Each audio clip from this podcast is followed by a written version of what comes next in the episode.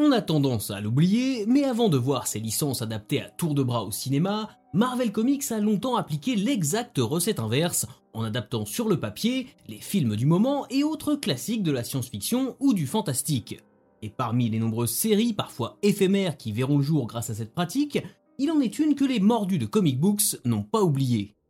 Salut à vous pauvres mortels, je suis Chris et aujourd'hui on parle de Tomb of Dracula chez Marvel Comics. Le vampire est sans conteste l'une des figures les plus populaires de la fiction moderne. Des jeux de rôle se déroulant dans le monde des ténèbres en passant par Castlevania, les romans d'Anne Rice, Buffy contre les vampires ou même Twilight, on pourrait littéralement passer la journée à énumérer les œuvres de la pop culture qui tournent autour du mythe de cette créature revenue d'entre les morts pour sucer le sang des vivants. Le bestiaire folklorique et fantastique a toujours été une source d'inspiration pour les auteurs, et bien évidemment le vampire n'y fait pas exception. Créature crépusculaire intimement liée aux croyances religieuses, le vampire moderne est une sorte de pot pourri d'influence qui inspire crainte et fascination, pouvant se révéler tout aussi sournois que bestial, tout aussi séduisant qu'effrayant. Si des entités assimilables à des vampires existent dans pratiquement tous les folklores de la planète, c'est surtout à partir du XVIIIe siècle que l'image du vampire telle que nous la connaissons se propage dans la culture populaire. Se nourrissant principalement des légendes d'Europe centrale, puis de récits fantastiques comme Le Vampire de John William Polidori et bien entendu Dracula de Bram Stoker, le cliché du gentleman encapé sortant de son cercueil à la nuit tombée pour s'abreuver du sang de jeunes vierges sans défense n'a depuis lors plus jamais quitté l'imaginaire collectif. Pour beaucoup d'entre nous, c'est justement Dracula, paru en 1897, qui reste la référence en matière d'histoire de vampires, même s'il est très probable que vous connaissiez mieux cette œuvre de Bram Stoker à travers son nombre incalculable d'adaptations que dans sa forme originale de roman. Et si Dracula a effectivement été adapté maintes fois au cinéma, il a bien plus souvent été plagié, transformé et détourné, que ce soit par des cinéastes peu scrupuleux voulant contourner les droits d'auteur, ou par divers cartoons parodiant les gimmicks du prince des ténèbres. Mais alors, comment le personnage de Dracula a fini par atterrir dans les pages d'une publication Marvel Comics? Eh bien disons qu'il s'agit de l'addition d'un heureux concours de circonstances et d'une bonne dose d'opportunisme. J'ai déjà eu l'occasion d'en parler, à partir du milieu des années 1950, la censure s'abat sur la bande dessinée américaine par le biais du Comics Code Authority. Outre bon nombre de règles concernant le sexe, la nudité et la violence, le code interdit également les vampires, les loups-garous et autres morts vivants qui pourraient donner des cauchemars aux enfants. Seulement, au début des années 1970, l'ambiance est plus détendue. Les États-Unis changent et le code va connaître quelques assouplissements, notamment en ce qui concerne l'horreur. Les loups-garous et les vampires obtiennent de nouveau le droit d'apparaître dans les histoires à condition d'être traités de façon classique, tels qu'ils peuvent être représentés dans les romans de la littérature fantastique, qui sont alors considérés comme une forme de caution. Une règle assez absurde que les éditeurs vont s'empresser de tourner à leur avantage à défaut de pouvoir ouvertement la contourner. Ainsi, à peine quelques mois après cette mise à jour du code, Morbius apparaît dans les pages du 101e numéro de The Amazing Spider-Man. Surnommé le vampire vivant, le personnage est déjà une forme de pied de nez au Comics Code, et son statut assez flou de super vilain costumé victime de ses propres expériences lui permettra de passer assez facilement entre les mailles du filet de la censure. Pour continuer à alimenter cette nouvelle vague horrifique permise par le relâchement des censeurs, Marvel ne va pas aller chercher bien loin. Puisque le code réclame un traitement classique des monstres de fiction, pourquoi ne pas tout simplement aller chercher Dracula, le monstre de Frankenstein, et le loup-garou que tout le monde connaît grâce au cinéma et qui ont l'avantage d'être tombés dans le domaine public quelques années plus tôt? Un choix doublement économique, puisqu'en plus d'éviter un fastidieux processus de création pour donner vie à de nouveaux personnages, il évite également à Marvel d'avoir trop d'efforts à faire pour les promouvoir. A l'époque, les films de la Hammer, avec pour vedette Dracula ou la créature de Frankenstein, sont encore largement plébiscités par le public et ont même l'avantage d'adopter le fameux style d'horreur gothique attendu par le Comics Code Authority. Pratiquement une aubaine pour la maison des idées, qui va profiter de tout ça sans que ça ne lui coûte un centime en droit d'adaptation. Si aujourd'hui je me concentre sur la série Tomb of Dracula, il faut quand même souligner que l'éditeur va rapidement essorer le filon, puisqu'en seulement quelques mois, on va voir débarquer dans son catalogue le loup-garou Jack Russell, d'abord dans Marvel Spotlight, puis dans sa propre série Werewolf by Night, le monstre de Frankenstein, puis The Living Mummy dans les pages de Supernatural Thrillers, et enfin la Légion des monstres, une équipe composée de plusieurs de ces créatures. Finalement, ce regain d'intérêt pour l'horreur dans les comic books aura permis à Marvel d'ajouter à moindre frais à son bestiaire une galerie de personnages exploitables à l'infini et dont les univers étendus respectifs auront un véritable impact sur le développement de son macrocosme. Sans Werewolf by Night, pas de Moon Knight par exemple.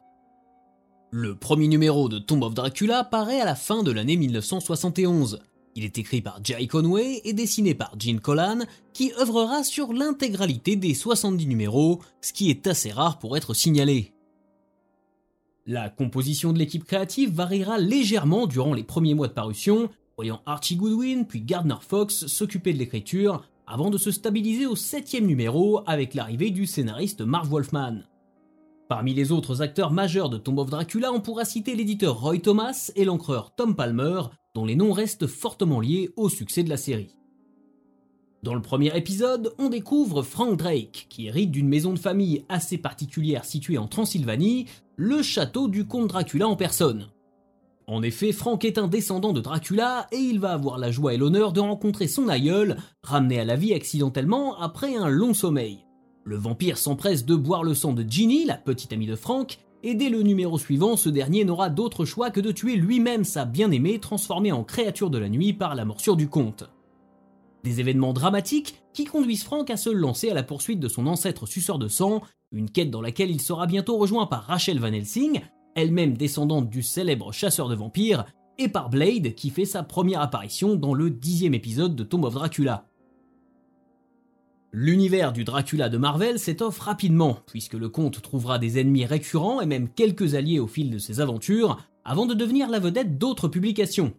D'abord avec le magazine en noir et blanc Dracula Lives en 1973, dont le format échappant au Comics Code Authority permettait aux auteurs d'aller plus loin dans l'horreur et la suggestivité, puis dans Giant Size Chillers, rapidement renommé Giant Size Dracula, dans lesquels Roy Thomas, Gene Colan et une longue liste d'auteurs enrichissent le background du vampire en prenant plus ou moins de liberté vis-à-vis du mythe original.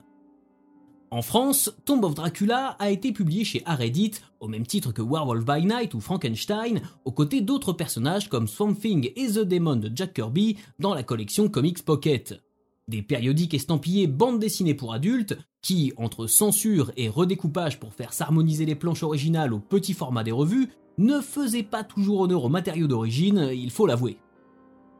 L'une des particularités de la version de Dracula à laquelle nous nous intéressons aujourd'hui est d'avoir été complètement intégrée à l'univers Marvel, obtenant une place à part entière au sein de la Maison des Idées. Sans surprise, le Prince des Ténèbres va donc croiser et affronter Jack Russell, alias Werewolf by Night, mais aussi toute la galerie de héros Marvel dont l'exotisme tranche un peu avec sa Transylvanie natale, de l'homme araignée dans le premier numéro de Giant Size Spider-Man en 1974, au Silver Surfer dans le 50e numéro de Tomb of Dracula. L'arrêt de la série en 1979, après 70 numéros, est de courte durée. Seulement quelques semaines plus tard, Tomb of Dracula revient dans un format magazine sous le label Curtis de Marvel, échappant encore une fois à la censure.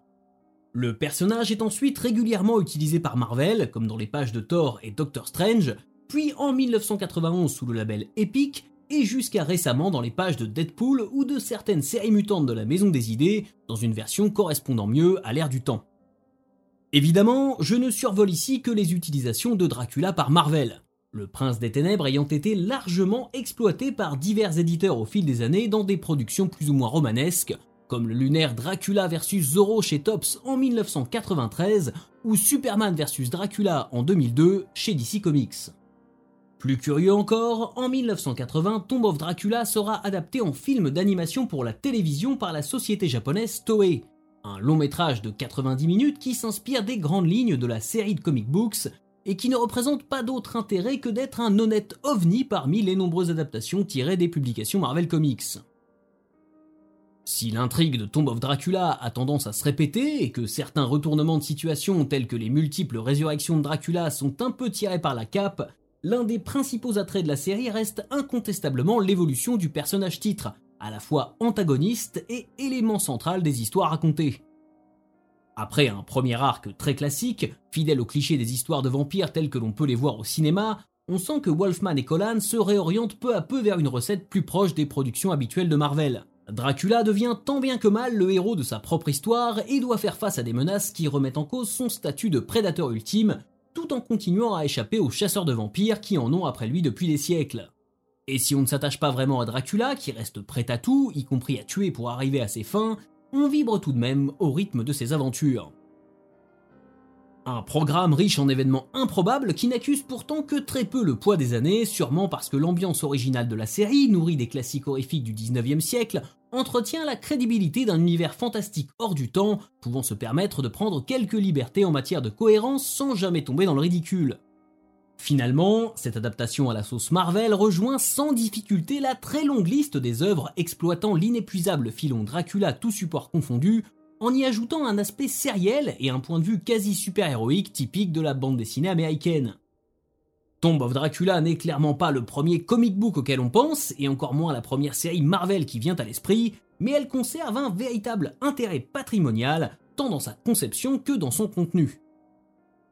C'est pour cela que je ne peux que vous recommander la lecture des omnibus parus chez Panini Comics, volume imposant et de grande qualité dont l'existence est à saluer tant il joue un rôle dans la représentation de la diversité de la bande dessinée américaine sur le marché français. Et si vous cherchez un point d'accès à moindre coût, le volume de la collection Marvel Décennie, consacré aux années 1970 et à la Légion des monstres, vous permettra d'appréhender plus globalement le traitement de l'horreur chez Marvel à l'époque.